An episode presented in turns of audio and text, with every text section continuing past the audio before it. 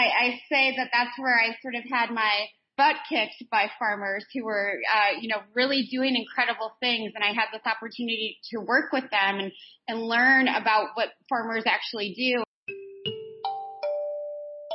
That's Danielle Nierenberg. And you're listening to Ending Hunger and Malnutrition. Can it really be done? I'm Sivan Yosef, Senior Program Manager at the International Food Policy Research Institute, IFPRI.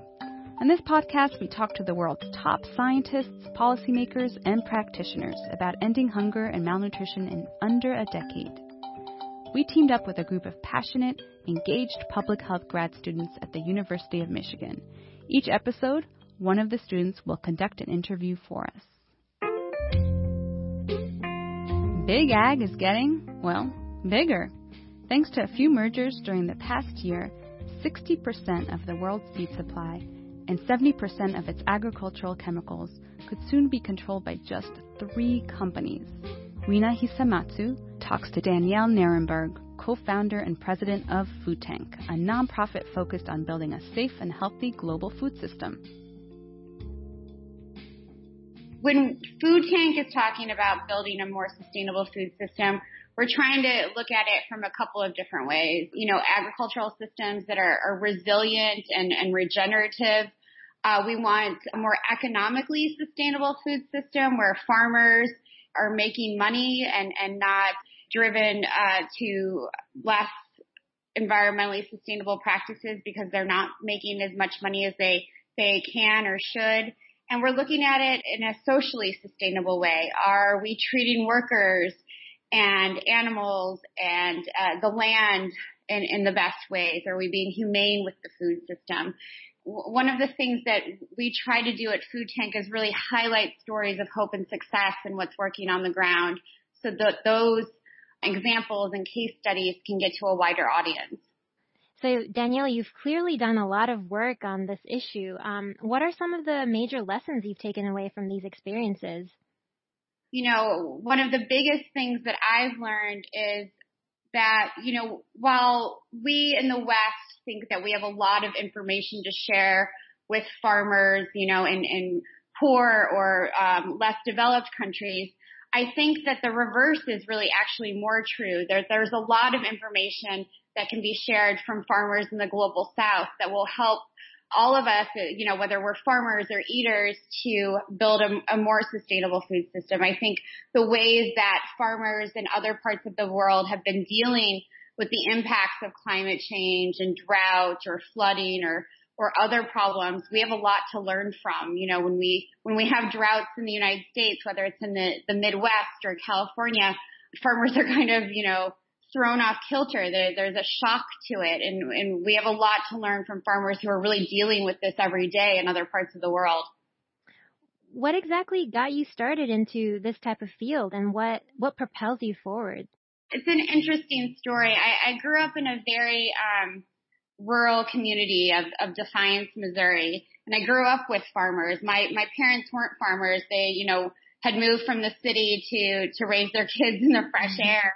And I had mm-hmm. this kind of idyllic childhood, you know, with a big garden and my mom canned anything that would fit into a jar and you know, I, I had a pony and, you know, but I, I kind of wanted nothing to do with it. I thought mm. farmers were destroying the environment and I, I blamed them for a lot of things and went on to, uh, get my undergrad in environmental policy and then, um, w- went to become a Peace Corps volunteer in the Dominican Republic and I, I say that that's where I sort of had my butt kicked by farmers who were, uh, you know, really doing incredible things. And I had this opportunity to work with them and, and learn about what farmers actually do. And it, it made me regret not learning more from the farmers that I had grown up with and, uh, you know, really understanding the connections between nutrition and the environment. So that's sort of what led me to get my um, degree uh, at, at the Friedman School of Nutrition Science and Policy at Tufts University and really focus um, the next, you know, part of my life on, you know, telling those stories and communicating to a wider audience about what are the, the obstacles, obviously, that farmers face around the world, but also the success mm-hmm. and innovation that they're coming up with. Sometimes we hear the term big ag that's used in conversations about the food systems that we have today. So who is Big Ag and like how are they shaping the sustainability of our food systems? The the folks who make up Big Ag are are actually a lot of times family farmers. A lot of what happens is we tend to demonize big versus small and that they're, you know, not recognize that these are all people who want to uh, they all they're all working towards the same goal as, as many of us. I think what has happened though is with the sort of corporatization of the food system is that we've lost a connection to where our food comes from. And I think, you know, companies, big companies have done a, a very good job at sort of removing, you know, that, that connection and they've been responsible for it. But what, what inspires me more than that is this growing trend in, in consumer demand for better transparency. And I think that's caused even a lot of these larger companies to, to take action and, and, and sort of, um, be, you know, in some cases greenwash what they're doing so that it looks more environmentally or socially sustainable without really doing it. But it's also causing a lot of companies to, you know, to take on different practices or at least acknowledge that, you know, they, they can't sort of fool consumers anymore. So, what are some of the efforts that you see nowadays to preserve sustainable food systems? Well, I mean, I think one of the most interesting organizations that I've had the opportunity to work with and actually see their projects on the ground is, is Slow Food International. And they're often thought of as a really, you know, sort of foodie organization, just really concerned about taste and, and how food looks. But what slow food does around the world is very inspiring. And so one of their, their biggest efforts is actually run by a, a friend of mine. And uh, when I first met him, he was working on a project called Project DISC or Developing Innovations in School Cultivation. And sort of the idea behind it was to teach school children, you know, anywhere from nursery age to high school age, the value of the indigenous foods that were, were native to their communities. And so he was helping them build school gardens. He was um, helping teachers and and um, uh, women in the community incorporate those foods into school meals. And he was teaching some of the older kids how to market those crops so that they could make a living off of them. And the the project that he's now doing with Slow Food is called 10,000 Gardens in Africa. And it's really to scale up this idea of valuing what what is already growing around you.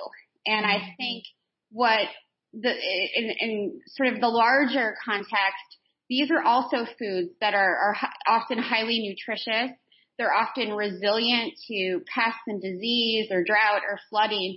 And there's so many other examples. Um, you see it with the efforts to preserve indigenous and rare livestock breeds around the world.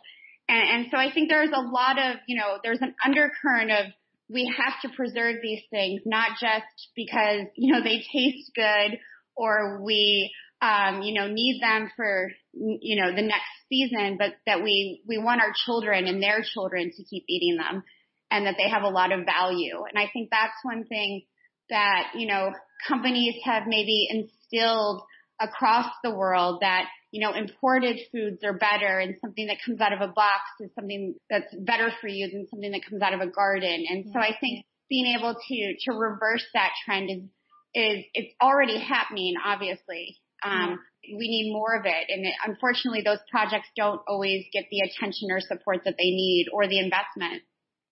So Danielle, do you um, see a viable means of mobilizing change from the top down, or do you think it requires more efforts from grassroots communities? I mean, I think it needs to come from all angles. We can't, this can't just be a top down approach. It can't be only grassroots. That's where most of the efforts have come from. But we, we need government leaders to recognize, especially in places like sub-Saharan Africa, that, you know, the, what their own farmers have been growing for generations is important. And, you know, over the last 40 years in sub-Saharan Africa, you've seen governments, you know, whose GDP depends on farmers really ignore their farming populations. And I hope with new and expanded efforts around not just preserving, you know, indigenous crops, but other agricultural development and, and nutrition projects that these leaders will recognize that they need to value what is literally in their own backyard. It seems that we continually see arguments for the use of, of technology in agriculture pitted against the use of farming practices that uses mm-hmm. more ecology-based methods. Um, do you think it is possible to have an agricultural system in which the use of ecological practices and technology coexist? Absolutely. I see so much opportunity in the combination of of what I refer to as high and low technologies, using drones themselves or using our cell phones in different ways to help farmers. Those can be combined with agroecological practices. And I think, you know, a lot of studies have come out over the last several years that really point to agroecological uh, practices being the way forward. We simply won't have a choice. Our, our fossil fuel um, resources are are limited. What is Food Tank doing recently, or ha, ha, what have they been doing in the past um, to help us move in the direction of a sustainable food system? One of the big things that we've undertaken over the last couple of years is convening these food tank summits where we bring together different food system leaders and, and we bring together uh, an unlikely uh, group of folks. We've had, you know, representatives of big corporations on the same stage with small farmers. We've had we've had women, you know, scientists sit next to folks who believe in a very traditional or, or male centered food system. You know, we we've tried to bring together as many different voices so that they could actually learn from one another. We're not going to agree on everything or most things even, but we need to all be sort of talking to one another and making sure that we're actually listening and, and finding the places where we can have, you know, synergy and, and where we can have more agreement because until we do that, then, you know, this idea of a sustainable food system is also not going to come about. It's, you know, we, we need to get out of our own heads and start talking to others.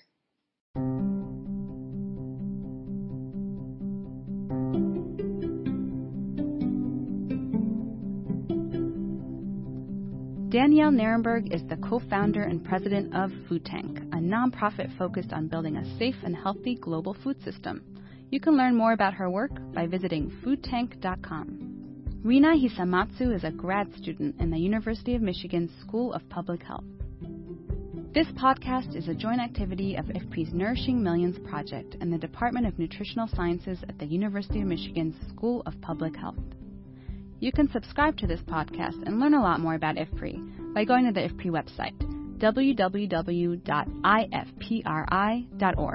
or the Nourishing Millions website, nourishingmillions.ifpri.info. Today's show was produced by Natalie Manichius, Rina Hisamatsu, Andrew Jones, Zach Rosen, and me, Sivan Yosef. Zach Rosen edited our interview. Music from today's show comes from the Free Music Archive. Until next time, let's innovate, learn, and speed up progress on ending hunger and malnutrition.